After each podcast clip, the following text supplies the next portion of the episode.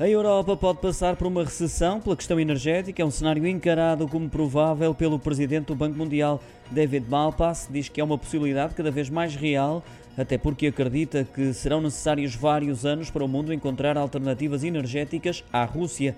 Malpass definiu a atual situação macroeconómica global como uma tempestade perfeita, capaz de levar a uma situação de estagflação, ou seja, alta inflação e baixo ou nenhum crescimento económico.